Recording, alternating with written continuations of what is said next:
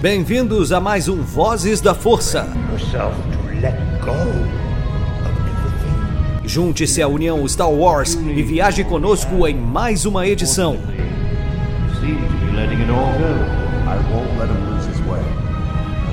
Seja também a fagulha que manterá a chama de Star Wars acesa por muitos anos.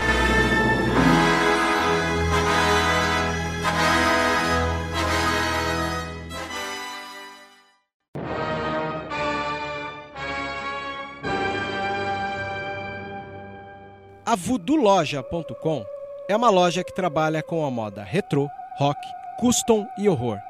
São 11 anos da cena alternativa. Se você não conhece, visita lá. Tem no Instagram Voodoo Loja, uma das melhores lojas e parceira nossa. Isso é rock and roll puro.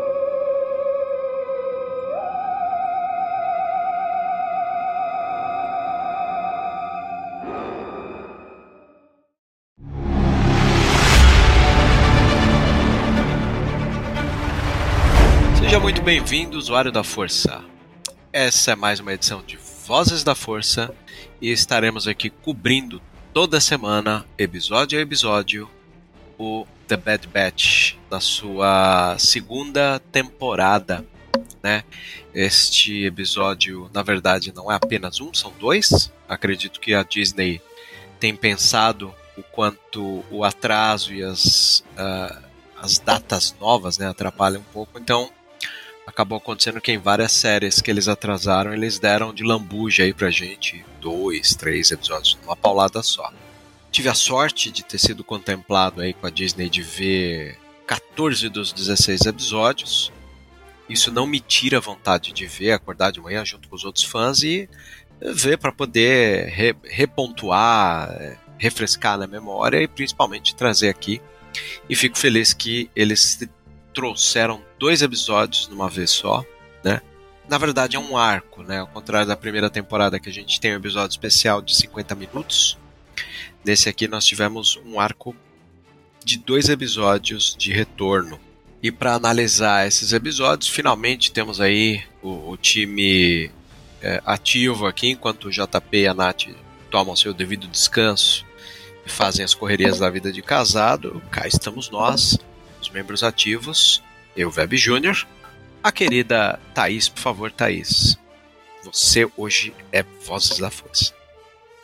E aí, pessoal, aqui é Thaís, estamos aqui para comentar né, com vocês sobre essa série tão querida que a gente já tava morrendo de saudade aí, que é The Bad Batch. E como o Vebs falou, acho que a Disney entendeu aí a nossa necessidade, né? Assim como fez com outras séries, igual Obi-Wan. E agora The Bad Batch já, início da temporada, já com dois episódios, já foram bem legais. E só pra reforçar, eu já tô sabendo que a season finale também vai, vai ser assim.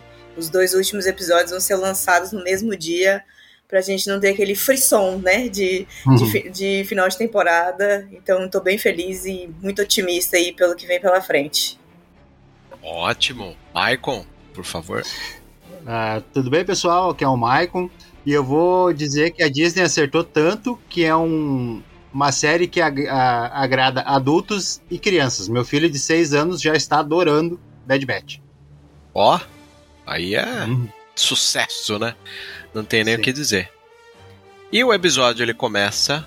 é, o nome do episódio é Sobras da Guerra, né? É, a gente vai entender um pouco mais esse nome por causa do espólio. E o episódio começa num plano em um planeta tropical. E o Esquadrão 99 estão fugindo ali de caranguejos gigantes. Uma cena bem legal.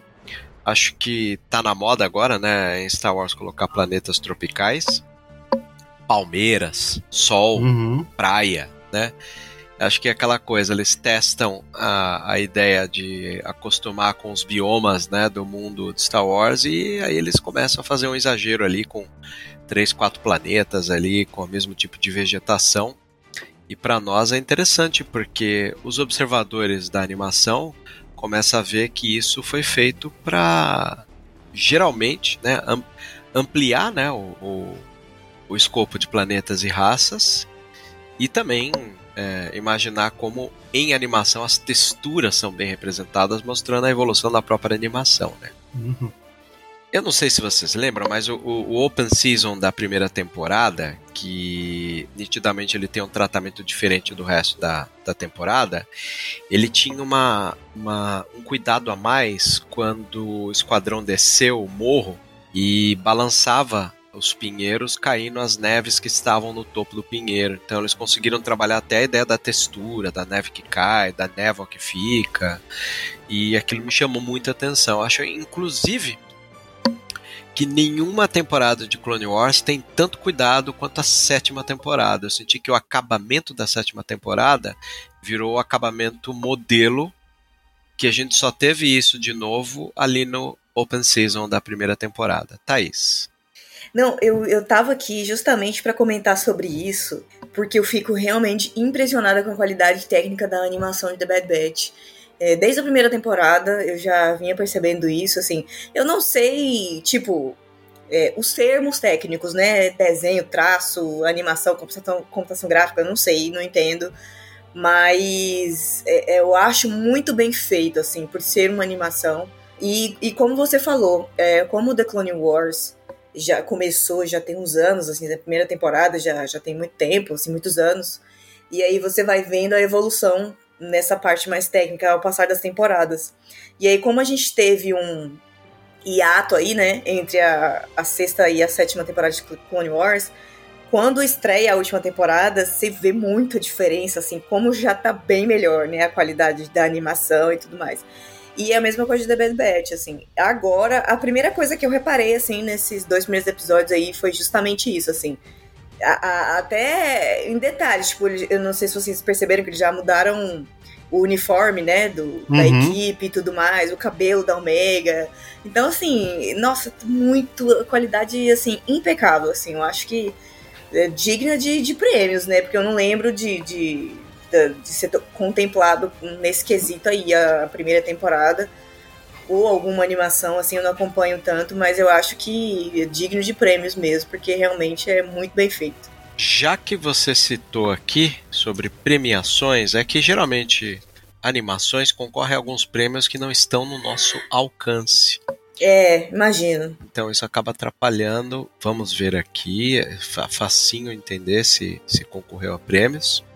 Então vamos lá. Prêmios de The Bad Batch. Ele ganhou a melhor série de TV animada da Academia de Ciência, Ficção, Horror e Fantasia, que a gente chama de Saturn. Tá? Foi concorreu a Golden Reel Award, né? Como edição de som. Né? Aí tem os, os, os profissionais aqui. Tal qual o Globo de Ouro às vezes se concorre a prêmios quando você escolhe um episódio que vai concorrer. Aqui no Golden Reel eles escolheram o episódio The Bad Batch Reunion, tá? O Reunion, aí vai a dúvida aqui, eu tô indo para ver qual é, é o episódio. Eu desconfio que seja. Vamos ver aqui. Reunion, Reunion. É, como não tem o nome Reunion, eu imagino que seja é, pelo conjunto da obra mesmo, assim. Então. Uh, ah, não, peraí. Tô na, tô na Season 2, cara. Tô o Reunion não é o primeiro? Não, é o... O, o... primeiro é o Aftermath, né? Ah, tá. Ah, tá. Page Battle. Reunion é o 8, é o oitavo episódio, é um antes da Fennec Shand. O Reunion ah, é. Ah, sim. Eu acho que é quando eles têm a cilada do Crosshair. Uhum. Esse é o episódio que eles colocaram para concorrer e ganhou o prêmio de. Ganhou não, concorreu ao prêmio de edição, mas não ganhou, né? Ah, entendi. Ah, mesmo assim, né? É, ter Sim. sido indicado alguma coisa já vale, né? Porque realmente, vale. né? E assim, é, cara, Dave Filoni eu acho que nasceu pra animação porque não tem jeito, o cara sabe muito, né? E eu torço pra ele que ele fique ainda assim nas animações, assim. Eu não sei qual quão ele está presente no projeto aí da série live action da Soca. Eu acho que ele tá ah. inteirinho na Soca. E assim que ele colocou no Bad Batch Season 1 e agora Season 2 o Brad Hall como produtor e a Jennifer Corbett como roteirista, é, digamos que são os braços direitos do Filoni. Acho que o Filoni é uhum. só um uhum. consultor né? E- Não, por mim tudo bem, não tenho problema, né? Com ele É. ativo. É, Eu eu, também não. eu acho que eu só não gostei muito, assim, dele dirigindo, né? Ah, em live action. sim, Tem algumas Mas não- coisas no, no episódio de Mandalorian que a Soca aparece, não é ele que dirige? é, esse tem é algumas o dele. coisas É, eu que ia eu- dizer. É, tem algumas coisas que eu não gosto, assim, mas, tipo, nada que. detalhes que não atrapalhem a experiência, assim. o É, episódio ele tá no processo de lapidação Tá num processo, diretor, é, né? exatamente. É, Sim. Mas eu acho legal, interessante pensar que um, um diretor de animação finalmente está indo, porque o que deve ocorrer ali é que quando o Filoni chamou o Favreau para dublar o Visla, é o Visla, é o Visla, né? É o Visla, é. É, ele, eu acho que quando o Favreau inverteu, porque o Favreau é aquela coisa, tem algo que a gente não sabe que rolou, que é o desligamento dele da MCU. Não sei se foi pra fazer o Mandalorian ou ele começou a meio que sobrar ali e ficar só como um investidor. E ele, como é inquieto, ele pensou assim: bom, não posso ficar quieto, né? Preciso me mover. E aí ele propôs o projeto do Mandalorian, aí, é, como uma devolução do- da gentileza do Filoni ter chamado ele para dublar, ele chamou o Filoni para dirigir pessoas. Então, acho que começou aí. Na primeira temporada, o Filoni dirigiu Gunslinger, que é aquele do pistoleiro, né? Uhum. Que até lembra o Han Solo. Não sei se vocês lembram na primeira temporada. É o quinto episódio, Gunslinger. É sobre um pistoleiro lá Aham. em Tatooine. Uhum. Que é quando a Fennec Shand é vilã, né? Esse foi o primeiro episódio. Tem bem a cara dele, né? Porque ele é meio faroestão. Aí na, na segunda temporada a gente teve o da Ahsoka, né? Que é uma homenagem a filmes de samurai. E em Boba Fett ele também dirigiu um. Eu só não lembro qual. A gente falou hoje, né, o, o Michael? Sim. Uhum. É, em Falou sim. The Book of Boba Fett, acho que ele dirigiu um. The Book. Aí. O É, Dave Filoni eh, dirigiu um no, no livro de Boba Fett? é isso que eu tô tentando ver agora. Eu acredito não que ele lembro. dirigiu sim. Vamos ver aqui qual é. Porque no final o, a gente teve duas direções do, do Rodrigues. O primeiro, o último. Deixa eu ver aqui. Eu não lembrava se ele dirigiu. Steph Green, o do, do, do Tribo de Tatooine, que é meu episódio favorito. Steph Green. Robert Rodrigues no Ruas de Mozespa. Kevin Tanchauer em quarto, que é aquele da Cova de Sarlacc. Bruce Dallas com o episódio do Mando, do Açougue. Maravilhosa. Tá aqui, Filone. É o do. Como é que chama o pistoleiro, o vilão lá, quando vem? É o Cad Ah, Bane? o azulzinho. Cad Bane, isso. Aham. O Filone dirigiu o episódio do Cad Bane, que é o episódio 6 do Deserto, Vem um Estranho. Ah, Ah, esse Puta foi de legal, pô. né? esse Foi foi, legal, bom. foi legal. Esse foi, Foi. bom pra caramba. Foi. O final, Pra mim, aparece, é sensacional. No meio Pra da mim foi um dos névoa ali, né? melhores. É. Ele aparece naquele tom faroeste. Nossa, sensacional Uhum. esse episódio. Sim, sim. Aí já- é, é- já é evoluiu quando o Kobe bastante. Vent toma o tiro, né? Acho que é quando o Kobe Vent toma o tiro. É, é esse mesmo. Muito bom. Muito bom. É, tá aí, ó. Filone tá lapidando aí a sua veia de, É. de dirigir pessoas de verdade agora. É, isso aí. Muito Mas bom. voltando para The Bad Batch, só um último comentário é, que eu ia fazer sobre a qualidade da série e tudo mais. Queria enaltecer, né, o porque eu eu assim, infelizmente ou felizmente, eu só assisto legendado. Sei. É, eu, não, eu não consigo, eu, eu apesar de eu amo a dublagem brasileira, é, mas assim, eu não consigo assistir nada é, a, a não ser no seu país de origem. Então, tudo eu assisto legendado. Uhum. Então, a mesma coisa de animações. Então, eu queria aqui enaltecer o dublador, né? O D. Bradley Baker, que faz os clones, né? Que ele dubla todos os. o- os da, da equipe, né? O, o Wrecker, o Hunter e tudo mais. E assim, que trabalho extraordinário que ele faz, porque cada um tem uma personalidade diferente e é a mesma voz. É sensacional. É verdade.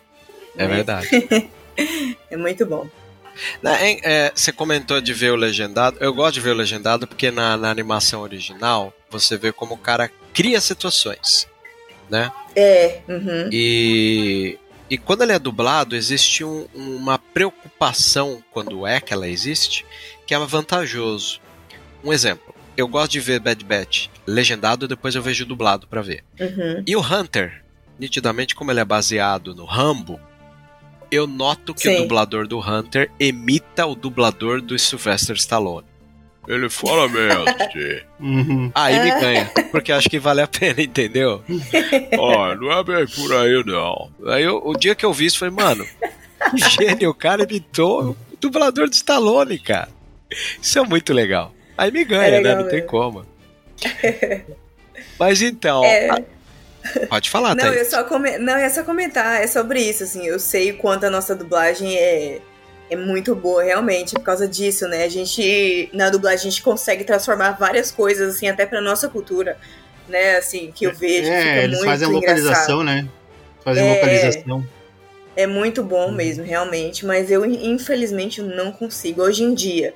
Tem coisas assim, né, que é da é, nostálgicas que aí eu não consigo, esses dublados, sei lá, por exemplo, é, Dragon Ball, não consigo não assistir a não, não ser dublado, né? Então, porque me marcou, né? Marcou a minha infância e tudo mais, mas hoje em dia o JP me odeia por isso. Não Boa. consigo, eu só assisto legendado. O- Outra um obra abraço, que eu. JP. Um abraço, JP, né? Outra obra que eu não consigo deixar de ver legendado e dublado é Rick and Morty, gente. Como aquilo é engraçado, cara. Eles.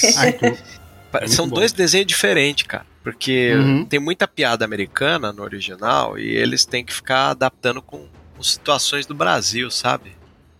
E aí Aham. os caras são geniais. Aí você vê que o dublador ele tem. tá à frente do tempo, assim. O dublador brasileiro. Exatamente. A dublagem brasileira é tida como a segunda melhor do mundo. A primeira é a italiana, porque é lei na Itália o filme em qualquer lugar ser dublado. Então Caraca. coloca eles à frente, assim, o quesito já tá no métier do dia a dia deles, né?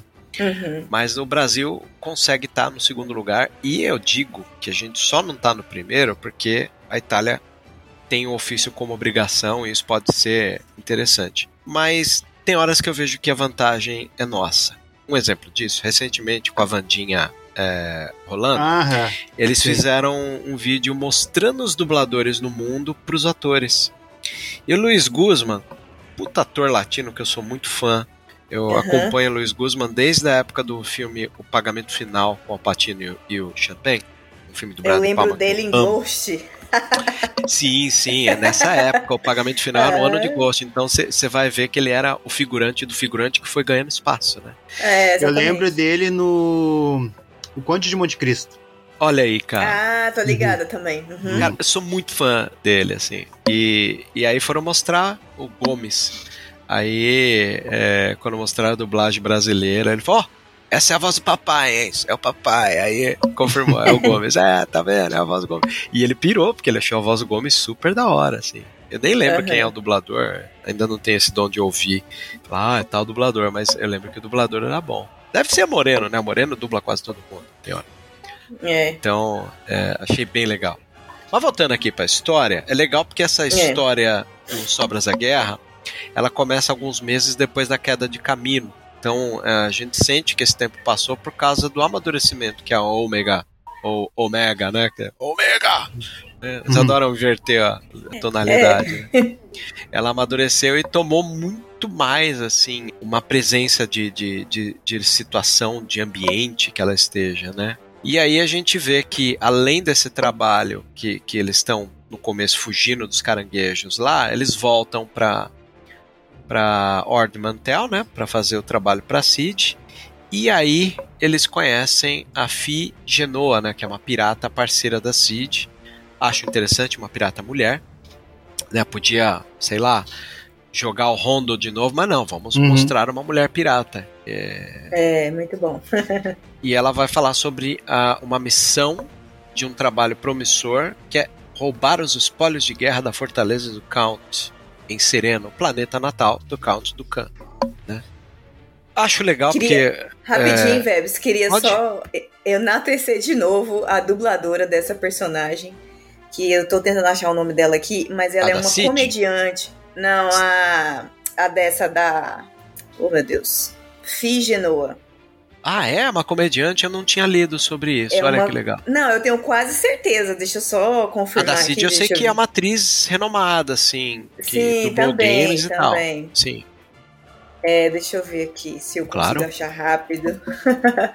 Tenho quase certeza. Eu Só de ouvir, eu falei, é ela. A Cid quem aqui. dubla é a Rhea Perlman. Que aliás, preciso saber É. se é se ela é eu parente do Ron Perlman, que é o ator do Hellboy antigo ali, né? Deixa eu ver. Uhum.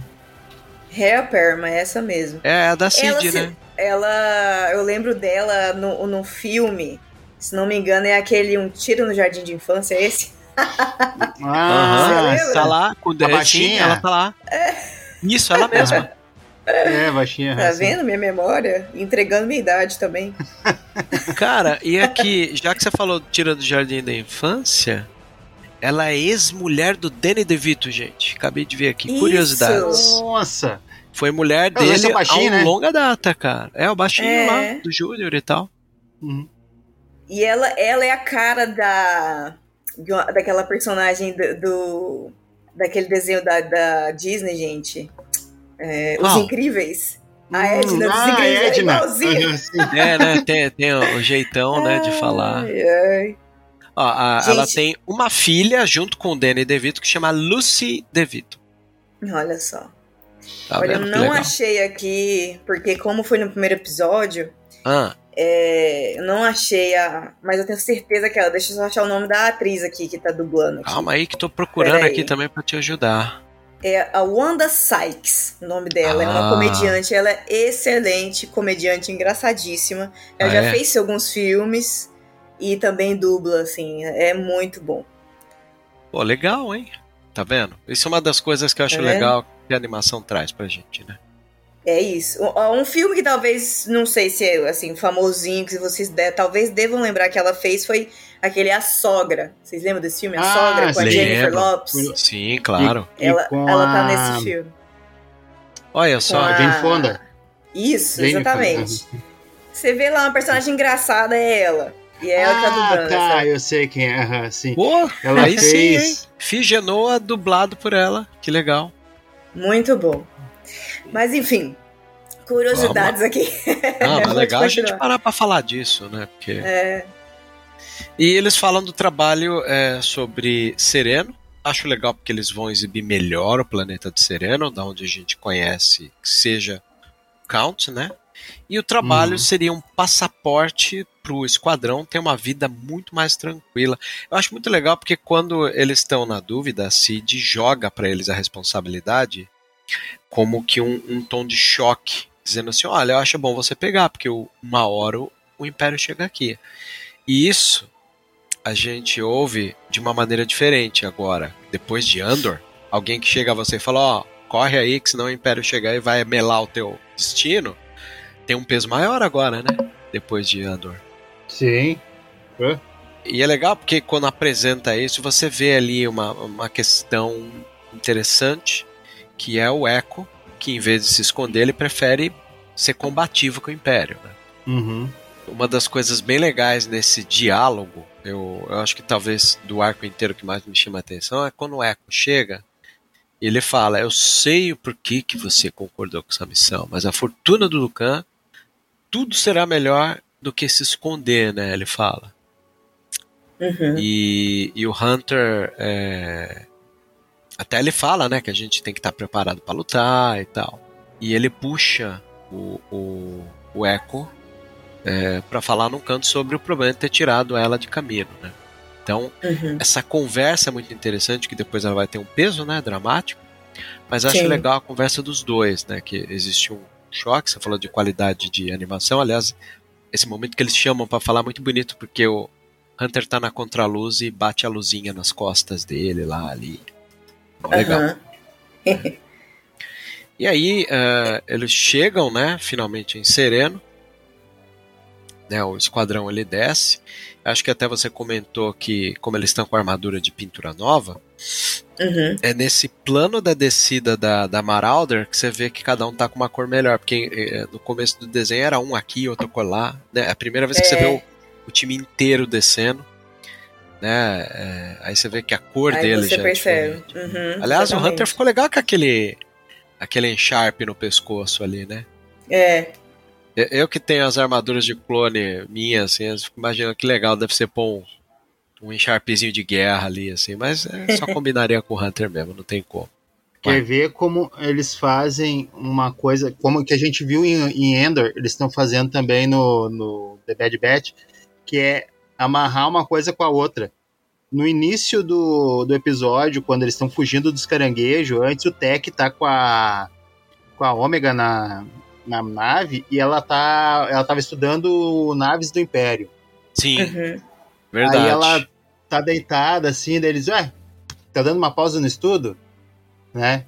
E aí ela pega e continua estudando. Daí depois isso vai ter uma outra.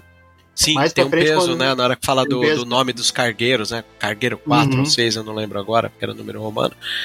E aí, é, quando eles descem, já começa a contextualização, quando ela pergunta, né? O que aconteceu? Aí eles falam que Sereno sofreu um ataque muito parecido com o Mandalorian, né? Que Uhum. bombardearam a cidade inteira. Uhum. Então, já vai mostrando ali um pouco dessa crueldade imperial. Aí o Então, Hunter sugere para que eles se separem, né? É, a gente já vê ali uns clones carregando a, a- a- toda essa riqueza.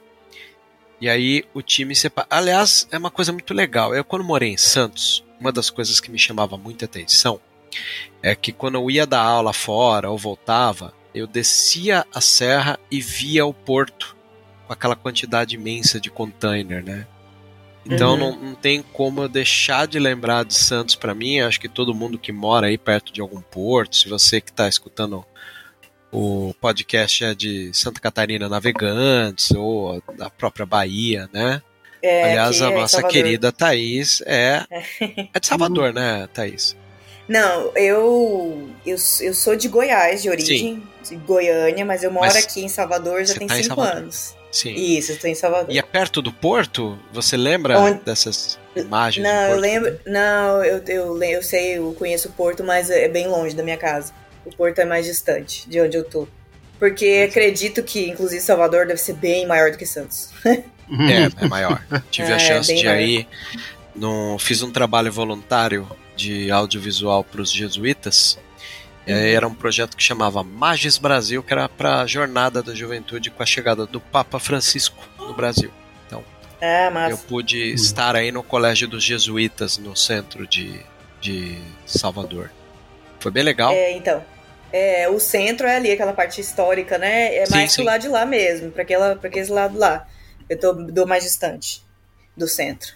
É, eu, eu, eu me lembro que ó, é, a minha jornada de São Paulo até Bahia, ela gerou as goladas em, em Heineken mais deliciosas, porque como é bem quente aí, e a cerveja, acho que eles sabem a necessidade de ser bem gelada, então me marcou bem tomar a Heineken mais gelada, assim, da minha jornada inteira. Então, valeu Ah, muito que pena. bom. Mas é legal porque ali no capítulo eles conseguem invadir. E é legal porque eu comentei outro dia, né? é, até onde teve live do, do Tiagão, do Enclave, e eu falei que uma das coisas que o esquadrão não tem que ele tinha antes é reposição da maneira deles trabalharem para contrabando. Porque uma coisa era você ser um esquadrão infalível para trabalhos da República. Uma coisa é você deslocar a República, é, a realidade de você trabalhar para a República, para se trabalhar como caçador de recompensa, né? Então os caras têm umas falhas, tanto que no momento ali eles tiveram que dar um stun, no, no tiro de stun, né? Que é aquele círculo azul que desmaia, né? O clone. Uhum. Aí a gente vê também que eles também continuam com esse cuidado de não matar clone, só dar stun, né? E, e, e conseguem invadir ali a, a nave cargueira. Aí entra mais um dos diálogos mais belos que esse episódio tem, né?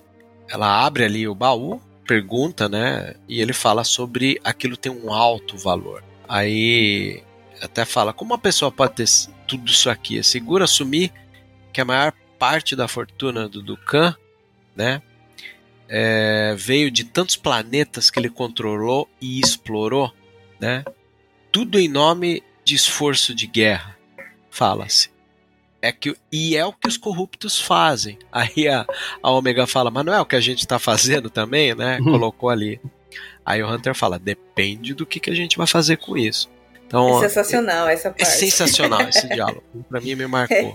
Sobre o que os corruptos fazem, né? Fala da um espólio de guerra de um planeta do Dukan, que era um líder separatista. Ela vai lá e fala, Manuel, o que a gente tá fazendo aqui? Não, não, não é não. Depende do que que você vai fazer com isso. Então tem É, ali. é igual. Não tem como, né? Não tem como a gente nunca falar de, de política aqui nesse podcast. Não tem como você não comparar, né? Não com tem. o que aconteceu agora recente em Brasília, né? Os Nossa. atos terroristas. Uhum. E aí eu vejo gente ainda querendo justificar, falando, ah, mas é, em 2017 também a esquerda fez, não sei o quê, tal, tal, tal, Nossa, tal. Aí a eu comparação é a viver mesma. nisso, né? Tá, tá. Não tem como. Se a gente parar pra analisar, o que eles têm é só o malabarismo do famoso e o Lula e o PT, né? Então, Uhum. Exato, eu exato. já canso, assim, eu juro pra vocês que às vezes eu vejo vocês e amigos falando, ah, não, porque eu, eu esbarrei com tal cara que falou isso. Eu falo, Nossa, acho que a melhor coisa que eu fiz foi romper com todo mundo, assim. O que quer Uhum. queira ou não, o cara ser contra, não, sou contra esse governo, tá bom, você é contra. Mas agora, depois disso que você comentou, dos atos antidemocráticos, eles legitimaram como terrorismo e assim com endosso mundial. Sabe Exatamente. uma das coisas que eu amo fazer? Faço isso sempre quando tem alguma coisa de espectro muito grande. Por exemplo, o Pelé quando morreu, eu entrei praticamente em quase todos os jornais do mundo.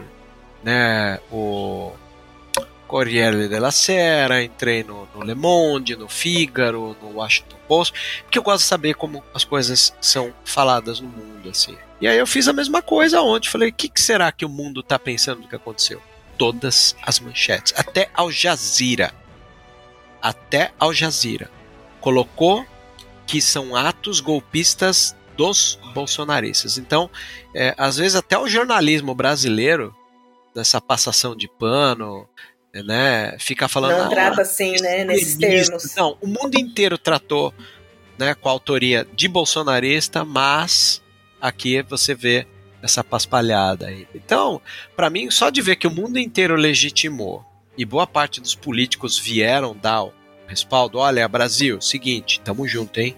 Se vier qualquer é, é, tentativa golpista, a gente tá junto aí pra, pra livrar. Então, fiquei feliz. Agora se legitimou. Atos antidemocráticos na base da, da estupidez, que quebra peças de arte que jamais serão repostas. Nossa, Pois é. de né? Cavalcante eles rasgaram, cara. É, Nossa cara, de Senhora. Cavalcante. Eh, Tinha coisa que era presente do Dom Pedro I. Os caras não amam lamber a família real. Falei, Uhum. tá, a Pois família é. real aí perdeu um dos seus tesouros, né? Que era o relógio. Sim. Complicado. Você Mas ia tu falar o quê, que que- Michael? Ah, o, o pior é o seguinte, que eles sempre botaram a pecha de violentos, de destruidor de patrimônio na esquerda. Isso o Mourão veio dizer que, ah, não, a- a- a- protestos pacíficos tudo bem, mas violência é coisa de esquerda. Aí. Quando que a esquerda foi violenta desse jeito? Não, e aí a diferença, né, é que aconteceu alguns protestos mais pesados, porque gente ruim tem em todo lugar, né? Sim, E mau caráter. A diferença é porque em 2017, por exemplo, que teve os protestos, é que teve polícia, né? Sim. Então, que realmente botou ordem agora não, tá tudo conivente com a situação, né? Polícia água de coco, É bem triste o que a gente vive por conta disso, né? Não tem como, porque quer queira ou não, é, o que a gente tá vendo aí é a comprovação de que as balas, sejam de verdade, sejam de borracha, elas só têm um alvo e é o preto e Uhum. pobre. Exatamente. É. Uma pena. E aí, não- aí não tem como a gente não comparar com Star Wars, gente.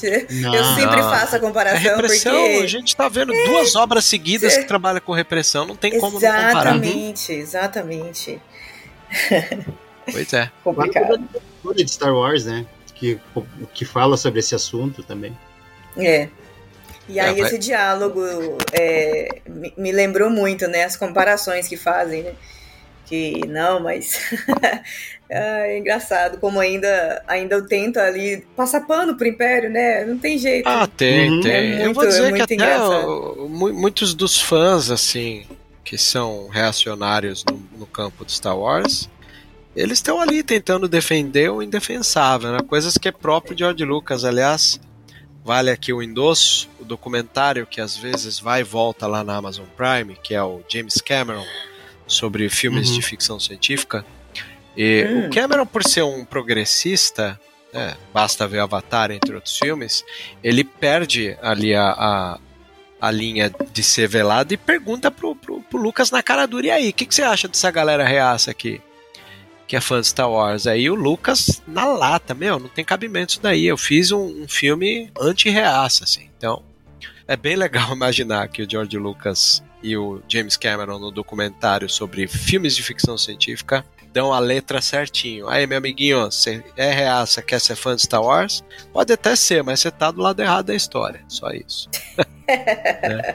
Uma coisa é quando você contempla a obra é, é, realmente como uma ficção, né? Sim. Igual, por exemplo, o Darth Vader é meu personagem preferido de todos os tempos, assim. Eu Uhum. amo o Darth Vader. É Mas eu icônico, né? sei, Sim. é icônico, mas eu sei que, tipo assim, porra, ele tá do lado errado, tá fazendo um bocado de merda, ele tá, né, lá do Imperador, Império é uma merda, mas, tipo assim, É. quando a- analisando a ficção, eu acho uma massa.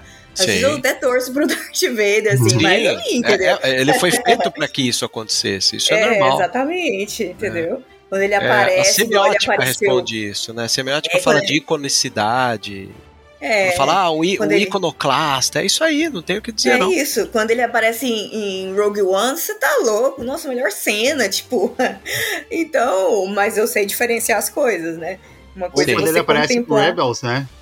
Oi? Quando ele aparece em Rebels também. Não, Tem em qualquer mídia é, É. que ele aparece, eu já fico, nossa, o cara é foda, eu amo Darth Vader. É. Como um Vocês sabem que, que os eventos que eu, eu, eu tava de, de cosplay, eu já mudei muitas vezes meu cosplay. Clone, Storm, Boba. Aham. Até, até Vader eu vesti uma vez. Mas eu fico parecendo o Lord Helmet ali do, do Spaceballs, né? Aí eu parei de usar e vendi minha armadura de, de, de Vader na época. Mas aí eu gosto de Trooper e tal. E às vezes a gente tá num evento e os Troopers estão lá, a galera vem tirar foto e tal. Ah, de repente, quando chega um Vader, eu até brinco, falo assim, ó lá, lá, lá, lá, efeito Vader. A galera vem, vem em peso pra tirar foto com o Vader, né? É, tem jeito. Tem como. É efeito Vader, o efeito Vader. Não tem outro nome.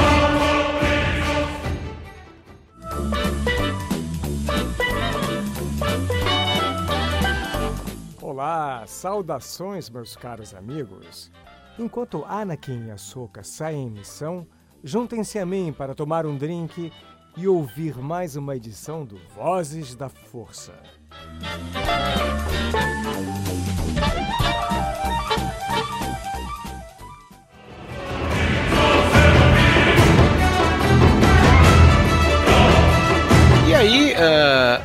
No caso, eles acabam caindo ali do plano, né? Porque o Wrecker e Hunter eh, se separam, se envolvem em tiroteio, o time se separa também.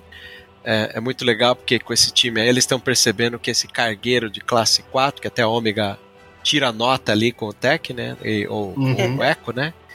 É, diz que eles têm um propulsor de reentrada em seus containers. Quando ela fala isso, na hora o Tech, opa, muito bom, né? Você vê que a, a, a lição dada foi a lição cumprida ali. Então a gente tem Tech e Ômega abandonando o spoiler valioso para tentar abrir caminho para os outros clones, né? E aí até que eles conseguem ejetar. É muito legal porque esse caminho inteiro eles vão atirando só na base do stun, né? Bem legal. Uhum. E eles conseguem ejetar o container, desligando o campo de força que segurava eles. Mais uma da- dessas coisas que a gente que a gente vê é, com pouca frequência, né? Que é se por um lado Star Wars não precisa obedecer à lei da física, existem algumas lógicas narrativas que eles gostam de obedecer, né? Para poder fazer as coisas acontecerem. Como desligar o campo de força que segurava É. o container preso, né? Achei isso genial. É, é. Sabe o que, que eu pensei no. O quê? é, Só, fugi- só fugindo um pouquinho. Eu pensei assim, cara, quanto você eles- quiser. Não, eu só viajei assim na, na hora, né? Até pensando no, no dublador lá que eu enalteci no início. Eu falei, cara, por que, que eles não tentam se infiltrar, velho, no, no meio ali dos Stormtroopers? Tipo, quem pode, por exemplo, o Tech, o Hunter, que eles são, é, vamos dizer assim, o padrão físico da maioria lá dos Stormtroopers. A voz é a mesma. Às É. vezes, numa missão mais perigosa, seria mais fácil eles tentar dar uma infiltrada ali, pô. Mas eu, Porque- aí, eu acho que foi no começo do episódio, quando a pirata aponta pra eles, ela, ela descreve fisicamente a diferença deles. Ó, um tem Uhum. tatu na cara, o outro é, É. careca, o outro é gigante, então.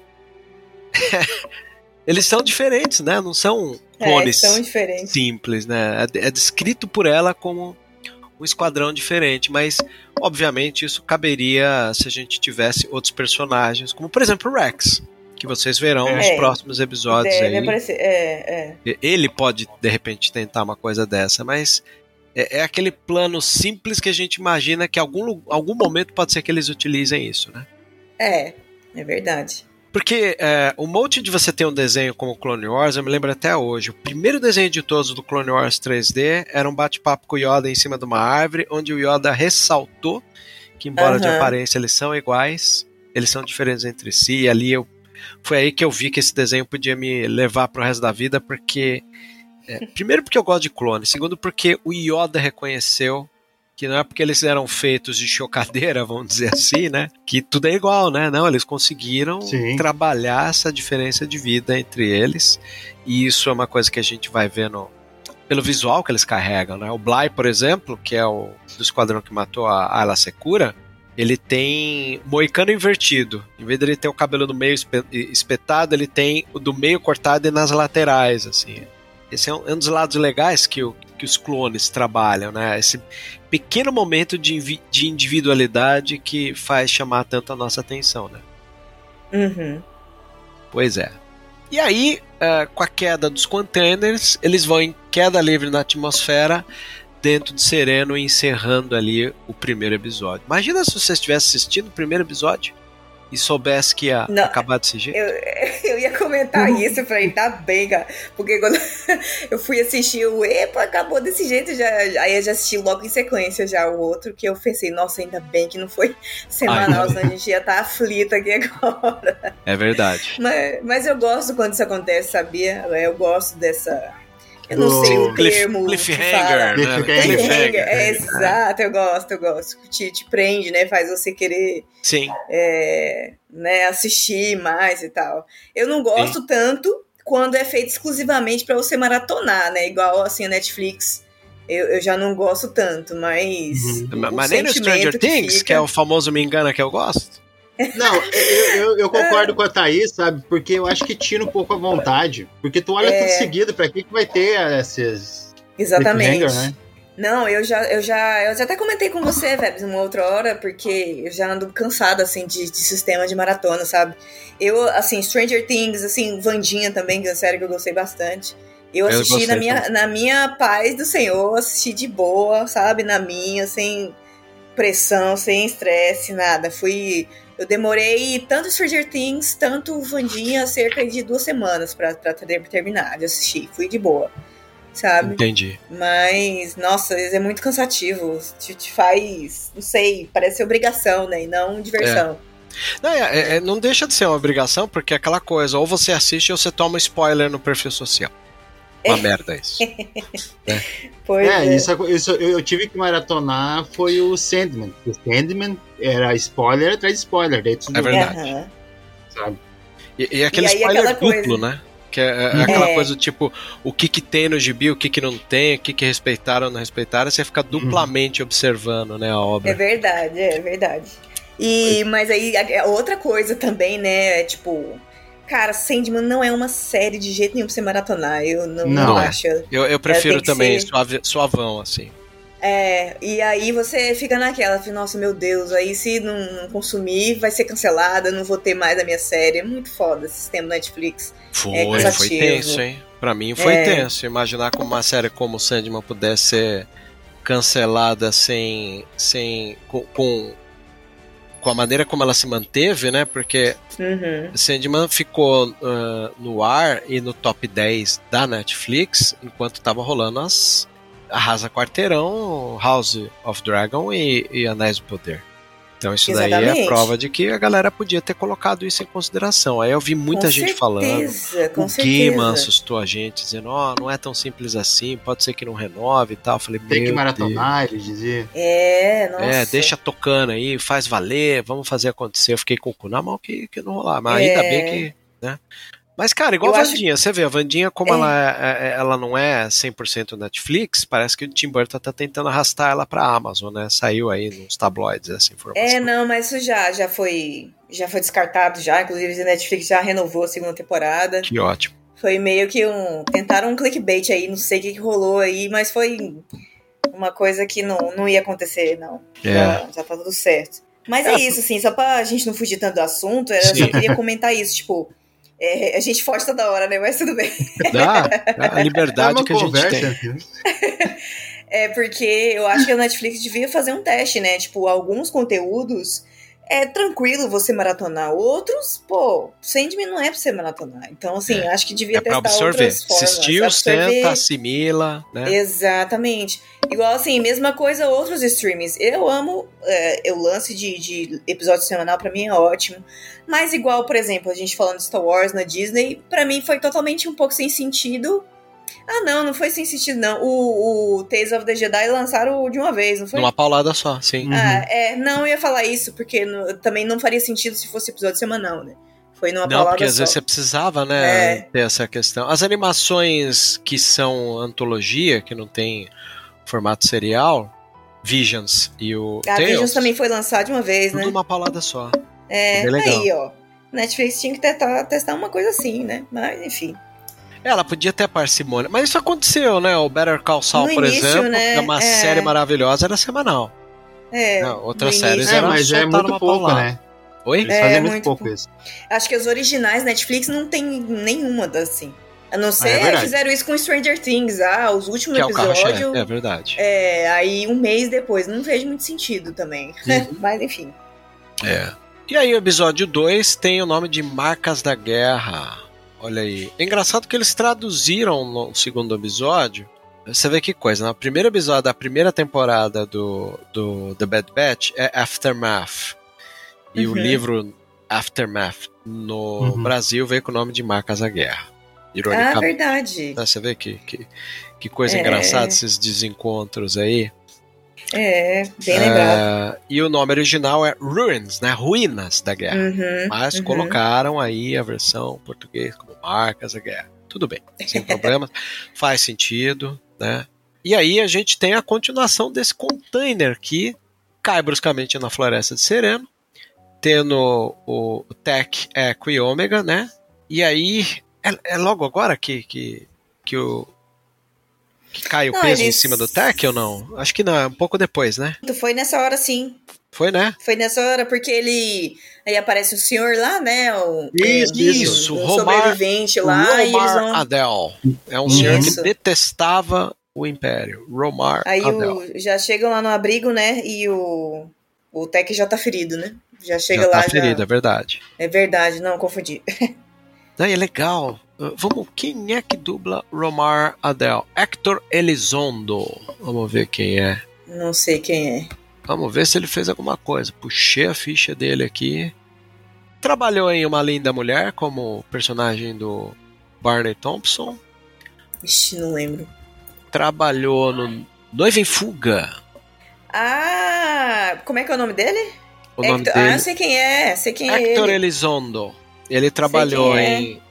Uma Linda Mulher, Noiva em Fuga, Diário de Princesa, Joey e Tira da Pesada 3. São Sei os grandes é, papéis dele, sei quem é. Uhum. né? Sei, sei quem é, sim. E ele depois ficou trabalhando muito com, dubla com dublagem, né? Tanto que no Lego Batman, o filme, ele é o Gordon, o comissário Gordon. Do ah, Lego massa. Batman. É legal ver esses papéis que as pessoas têm, né? É, Mas analisando aqui, ele ficou muito tempo na TV, por isso que sumiu um pouco, né? Saiu do, dos grandes filmes, né? é. De cinema. Não, mas eu lembro dele, eu sei quem é ele. Já vi filme com ele já. O último grande papel que eu vi dele é naquela série Monk, um detetive diferente. Ele era o, o Dr. Nevin Bell. Hum. Eu lembro dele, olhando aqui agora, eu lembrei, né? No Diário de uma Princesa. Ele era Sim, um mordomo Isso. que acaba ficando com a rainha, eles têm um É. cara, um assim. Bem, bem. É, é um ator de renome até, né? Foi É, ele que, é. que dublou ali o nosso querido Legal. habitante de Sereno. Então, ele compartilha com a gente. É muito legal porque ele compartilha com os personagens que estão com eles e conosco, né? Uhum. Eu Uhum. detesto o Império, o Império soltou bomba aqui, a gente teve que se virar e todo mundo não mora, se esconde, né?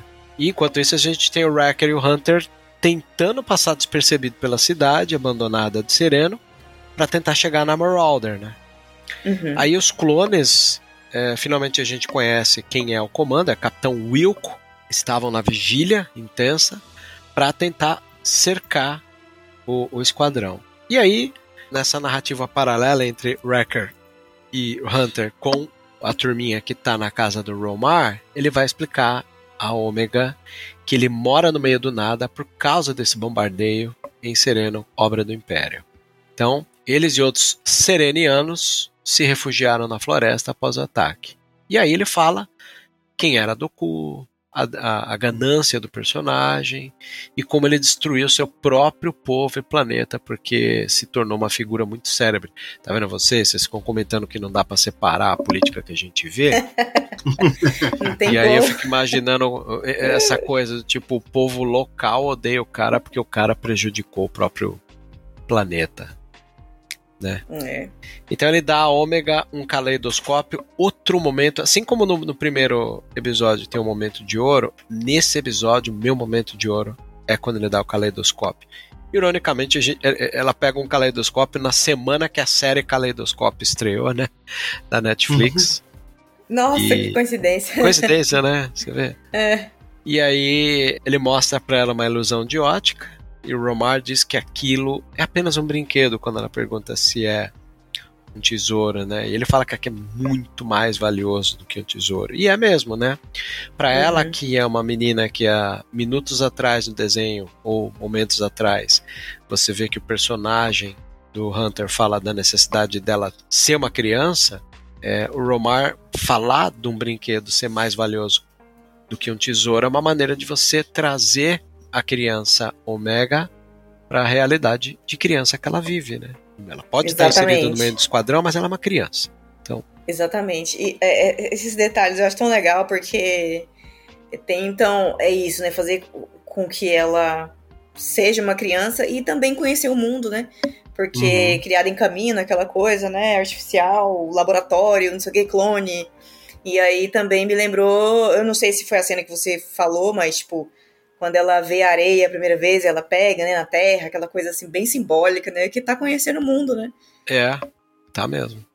né? E não- agora, qual episódio foi esse, eu não lembro. não sei se foi o primeiro da primeira temporada, eu não lembro. é, é aquele cut em que, que, que eles vão rever um clone que é desertor, que tem o nome de cut. Aí o o nome do episódio É, leva um, uma, uma- um trocadilho. Deixa eu ver, porque agora você me deixou curioso e vale a pena.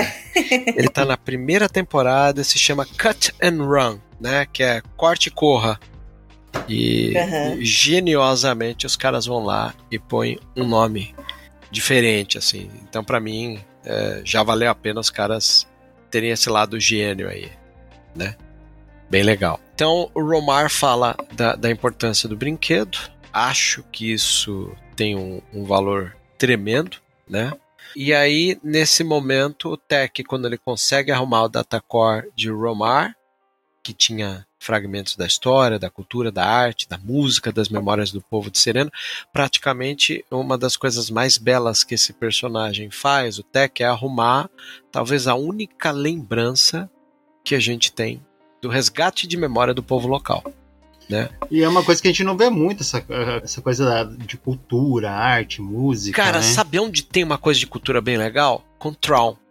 Quando a Era em Rebels nota que o Tron Uhum. é um cara um pouco diferente. Ah, sim. Uhum. Eu, eu, ali eu acho interessante porque o Tron ele é tão, às vezes, vamos voltar aqui, o desenho, o, o- a Star Wars por natureza Uhum. costuma ter tanto essa tocada que quem era um, um dos caras mais assim é, chegados em, em cultura era o Hitler. né? Tem um documentário maravilhoso que chama Arquitetura da Destruição. Ah, sim, eu assisti, muito bom. É muito bom esse Hum. documentário. E aí, nesse, nesse documentário, é, você nota que o cara tinha uma predisposição. Aí, cara, fica a beleza de um, um episódio como o foi o do Rebels de mostrar uma natureza que o, o Tron tem de ficar colecionando, né? Uhum. O, aparatos. Então, o Tech consertar um datacore do Romar é uma maneira de impedir que a cultura de Sereno seja perdida. E aí a gente tem o resgate de memória contínuo em um simples conserto que o Tech faz nesse momento que eles estão ali no abrigo do cara. Fudido isso. Acho que essas sutilezas que tornam o desenho tão belo quanto ele tem que ser, né? Eu acho que eles estão passando a valorizar mais essa questão de cultura e artes agora em Star Wars, porque eles mostram isso no Endor também, né? Na Sim. questão do, do enterro da Marva. Do Boa. enterro não, da. Aquilo lá, funeral, funeral, cerimônia. né? É, não Uhum. deixa de ser um enterro, só que ao invés de enterrar, ela Virou tijolo, né? vira tijolo, né? Mó legal. E aí, Eu nesse acho muito momento. legal isso, Ah. tipo, cada, cada planeta, sei lá, que vai sendo inserido assim em Star Wars tem a sua cultura, né? Um estilo Sim. de vida, sei lá. É muito, muito legal essas coisas, eu adoro. Eu também gosto. E esse é o momento chave que a, a Omega pesa na cabeça dela, aquele papo que ela ouviu, e o, o Echo, aliás, né? E o, e o Hunter, e ela volta pro container para buscar o tesouro. Aí o Echo corre atrás dela para buscar, e ela diz que precisa salvar o spoiler, porque ali tinha essa contrapartida que o time precisava, né? Tech encontra os clones, entra em combate em momentos ali bem tensos, né? Até a gente tem um pouco de medo, né? Um dado momento ali que o Tech sozinho atrás uma árvore ali possa tomar algum dano. É. E o Wrecker e Hunter chegam na Marauder e vão no resgate do resto do time. Aí o container cai, né, para tristeza da Omega, que queria salvar o spoiler a todo custo. Aí tem um dos momentos que eu acho assim, homenagem a, a Indiana Jones e a Última Cruzada, e um dos momentos que eu assim guardo de coração. é, que é quando o Indy quer pegar, o Indiana Jones ele quer pegar o, o cálice Uhum. de Jesus. Gente, eu nunca E- assisti Diana Jones. Nossa, Sério? É, é Sério. muito foda, muito foda, muito foda. nunca assisti nenhum. É bem legal. Nossa. Bem legal. E aí, é, nesse episódio que a Ômega fica na dúvida e o, o Echo vai lá e fala: Não, vem pra cá, vem pra cá, né?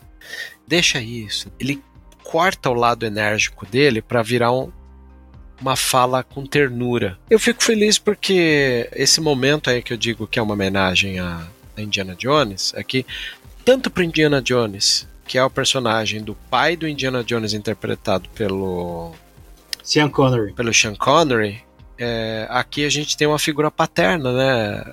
Conversando ali. Aí entra. De todos, né? Acaba que é todos. né? É. é, Com gente, exceção isso do Wrecker, que parece o irmão mais velho, mas o restante é meu pai mesmo. é um pai mesmo, não tem como. É, e e é, é. é bem legal, assim, esse momento que ele, que ele consegue. Ele, ele fala, né? Aí, depois que acontece isso, o Hunter e o Wrecker chegam, né? Derrotam os clones que estavam ali no encalço do Romar e, e, o- e, Tech. E aí o Romar dá o caleidoscópio pra ela e fala pra, né? é, agora é teu. Presente, dá, dá um presente pra ela que eu acho bem legal. Se despede ali de uma maneira que a gente fica na dúvida, mas você vê que ele é um sobrevivente de, de sereno, né? Um cara que sabe conviver ali, né? É. Aí na Marauder o Echo diz pra Ômega que ela fez a escolha correta. Aí tem outro momento político foda do episódio, né? Que é o Rampart ouvindo daquele Do Capitão Wilco. Capitão Wilco, né? Que era o Esquadrão Clone 99 que tava tido como mortos, né? E aí o, Ra- o Rampart sabe o quanto isso pode dar problema, né, Pra eles. Cara, é- essa cena é boa demais, porque. É boa demais. Porque aí você entende como é que vai política, corrupção, como é que a parada funciona, como é que é o império de verdade, é poder. Então, assim. quem- Puxação de tapete, né? Puxação de tapete. É. Exatamente. Quem que é Capitão Wilco perto do, de um imperial como ele? Tipo assim, meu irmão, você, você quer bancar de, de honesta aqui pra cima de mim? Que vou me ferrar lá com, com o Tarkin? Não, peraí. não funciona É. assim, não. O seu buraco é mais embaixo, clone. Calma. É verdade. É foda. Eu gosto demais dessa, desse, desse momento, porque é, se em Endor a gente viu que os meandros do Império é uma puxação de tapete, aí é, a gente tem a certeza plena, né? É. Agora, gente, vocês aí que. É porque eu sou. Não lembro, velho, assim, das coisas. E o Rampart apareceu em The Bad Batch mesmo na primeira temporada Pareceu, ou pareceu. ele já. Era, o- era, o, era o Imperial de Sapatênis, né? Que o JP brincava. Sim. Tem tudo a ver, né? Imperial de Sapatênis é genial. Não, tudo. Estereótipo total, é muito bom. É. É porque, na verdade, ele, ele começou ali meio, né? Pequeno ainda, né? Então ele É. foi crescendo, crescendo, aí tá desse jeito aí, ó. Ele é o Imperial do Faria Limas. Imperial Faria Lima. Genial, boa, boa, boa. É isso. É bem por aí mesmo. Mas, E- não, sensacional. Essa cena foi muito Não, ele boa. dá um tiro nas é, é, é um modus operandi império, Império, né? né? Dá tiro nas É, com certeza. É. Ah, não sei se foi nas costas, não mostra nem a cena. Ah, não, ele tava de Ele costas. tá, ele vira as costas Aí ali, ele fala, olha não, pro. é, o, eu não vou, vou- eu não vou mentir no meu relatório, né? Ele fala de costas, né? É, Uhum. Aí ele, não, meu filho, não é assim não. pois é. E aí faz o que todo canalha faz, né? Atira nas costas. É. É, não tem o que Exatamente. dizer, não. Quem diria é, Renato Russo em Faroeste Caboclo, atira nas costas. Atira nas costas. Não é? Ele fala É. o. Como é que é o nome lá do. É, O mas quem que Jeremias. atira nele? Jeremias. É, Jeremias. Jeremias. Filha da puta sem vergonha, né? Atira nas costas. Isso aí. É isso, gente. Foram os dois episódios a gente conseguiu aqui resenhar e de uma maneira bem, vamos dizer, saudosista, né? De como é que funcionam as coisas. Estou bem feliz com, com, com esse arco inicial. Também. É, quero dizer que vocês não podem perder de maneira alguma o terceiro episódio, que a gente tem um retorno de um velho personagem aí. É, eu queria falar isso porque, assim, eu sou uma pessoa que tem coisas que eu não assisto trailer. Então, assim, eu não sei pra que caminho tá indo The Bad Batch. Vou continuar assim. Endor não sabia. Melhor. Batch eu também não sei. Então, tudo que chegar pra mim é surpresa. Mas, como a gente comentou, acho que é o Rex que deve aparecer, né? É ele. É, Pode dar spoiler. Não, não vou dar spoiler, não. Vou deixar vocês terem a surpresa. É, Mas não é assim, spoiler, tá no trailer. olha- olhando. Então tem outro personagem no trailer que você viu, não tem?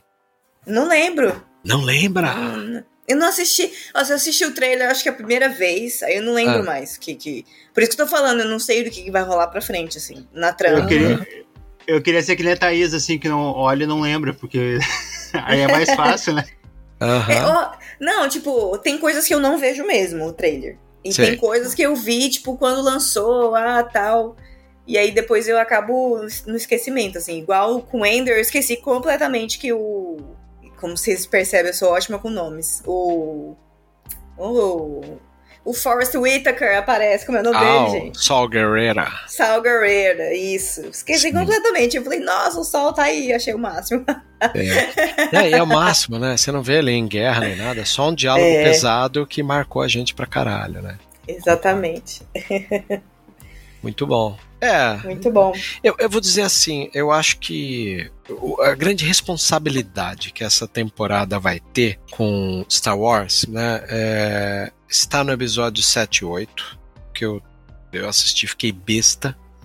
Uhum. E o que, que tem no episódio 7 e 8? A responsabilidade de fazer a gente entender o que, que é a transição República-Império na passagem de bastão do que, que é largar clone para pegar Storm. É- Ai, que ótimo. Sempre é aí que vocês vão isso. ver e de uma maneira rica e política da melhor maneira. Estou bem feliz de ver um, um desenho como esse ter tido essa responsabilidade de passar ah, essa situação. Ai, Zé, nossa, eu sempre quis ver isso. É, Sempre. tá, tá aí, tá aí nessa história o motivo. Tá aí nessa Nossa. temporada. Episódios beleza. 7 e 8. Ai, que beleza. Já tô ansiosa. Pois é. Muito Foi, né, bom, gente? Foi. Analisamos É aí. Tô gostando muito e eu acho que vai ser mais uma temporada excelente. Eu tenho boas isso. expectativas também. Né? Então, Beleza. quero agradecer profundamente o time do Vozes da Força e quero poder contar aí com, com você, ouvinte, para estar acompanhando essa nossa jornada em prol de trazer para você as melhores análises. Volto a dizer, a gente não quer de maneira alguma que a gente vire gurus de vocês. Vocês têm que assistir os episódios, tirar as conclusões e se bater uma, dú bater uma dúvida, se, se ficou algo mal explicado, pode recorrer aqui. A gente está aqui trazendo todos os referenciais, nomes, parte técnica, que esse é o nosso papel. Mas sua opinião, ela vem em primeiro lugar antes de tudo, não é não? É, É isso aí. Então, obrigado, Thaís, por estar conosco esse tempo. É, Valeu, pra eu mim- que agradeço. Sempre bom falar de Star Wars com pessoas queridas que, graças a Deus, pensam, pensam como a gente, né? Sim. Tá do mesmo lado da gente. É, Estamos tá do do lado, lado da força, do lado certo. O lado certo da história, né? Exato. Pois e é, é. isso. Obrigada, gente.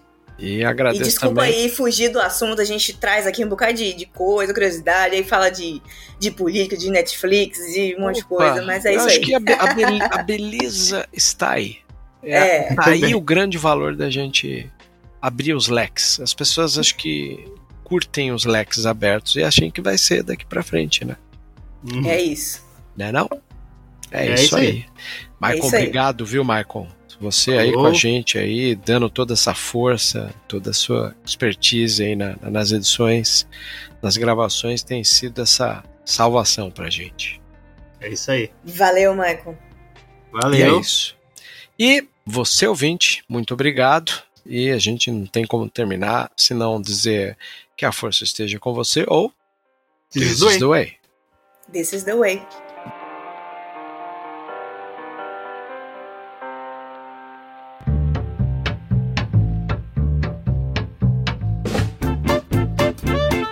Você ouviu e vivenciou Vozes da Força.